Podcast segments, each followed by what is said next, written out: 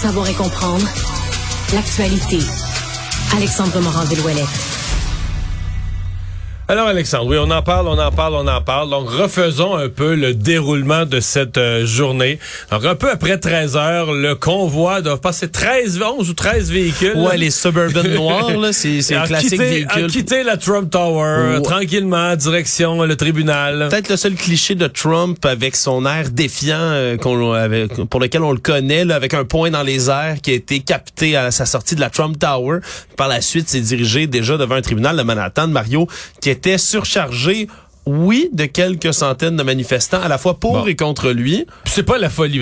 On parle, tu l'as bien dit, quelques centaines. C'est pas des dizaines de milliers. Oubliez ça. Là. Non, non, vraiment pas. Faut, faut comprendre qu'il y avait encore plus de journalistes que de manifestants sur place. Et de policiers. de journalistes, de policiers, puis même pour ce qui est des journalistes aujourd'hui, un fait cocasse, là, il y avait une journaliste qui a partagé là, sur Twitter, là, Brittany Kriegstein, une photo de journaliste qui était debout, assis, puis on dirait que c'était, euh, tu sais, la file pour les gens qui attendent des billets de concert, par exemple, ou qui attendent l'ouverture du, du magasin Apple pour le nouveau iPhone, là, qui font la file, mais vraiment, là, des journalistes avec des boîtes de pizza, qui sont assis sur des chaises de camping, qui attendaient parce que pour pouvoir rentrer sur place, c'était tellement limité à l'intérieur du tribunal de Manhattan qu'il y avait des gens qui attendaient depuis la veille en file sur cet endroit-là, qui ont dormi ni plus ni moins devant sur le parquet. Puis on n'a pas vu grand-chose. Essentiellement, il y a des caméras qui ont pu rentrer à l'intérieur au bout d'un corridor où pendant quelques secondes, on a vu euh, Donald Trump passer d'une porte là à ce qui était probablement la salle de cours. On l'a vu passer de loin. Évidemment, c'est suranalysé là, par à peu près tous les analystes là, sur CNN, sur les autres postes américains. Là, je l'écoutais euh, presque en direct lorsque c'est arrivé.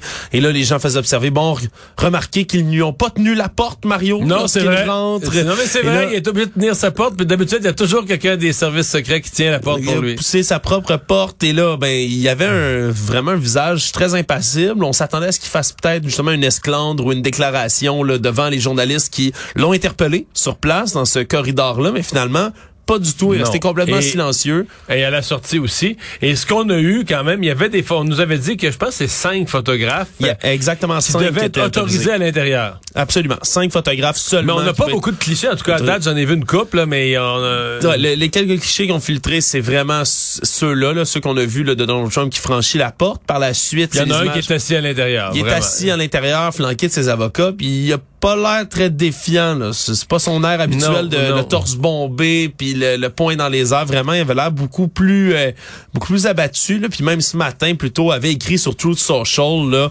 euh, en disant « Je me dirige vers le tribunal, ça me semble si surréaliste. On, ils vont m'arrêter. Je n'arrive pas à croire que ça se passe en Amérique. » Il te truttait ça un peu plus tôt aujourd'hui. Certain que c'est une journée qui est historique tout premièrement parce que c'est la première fois qu'un président américain en fonction ou ancien président soit inculpé de cette manière-là. Mais c'est vraiment, vraiment, vraiment suivi un peu partout. Il y a toujours pas les images du mugshot non plus, Mario, là, sa fameuse photo. On là, sait même pas si elle a été faite. Il y a des rumeurs qu'elle aurait peut-être pas été faite du tout.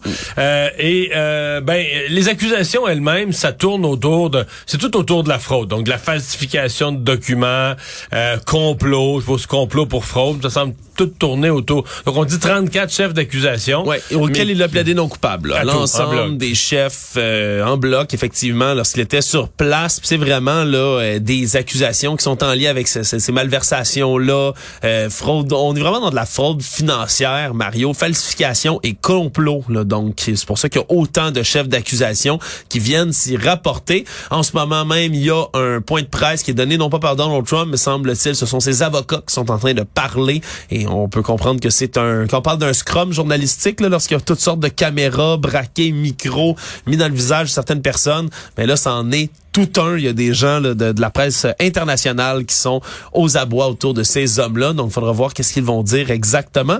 On peut quand même prévoir qu'ils vont crier à la chasse aux sorcières et à euh, l'obstination, si on veut, d'un système de justice contre Donald Trump qui se présente en victime.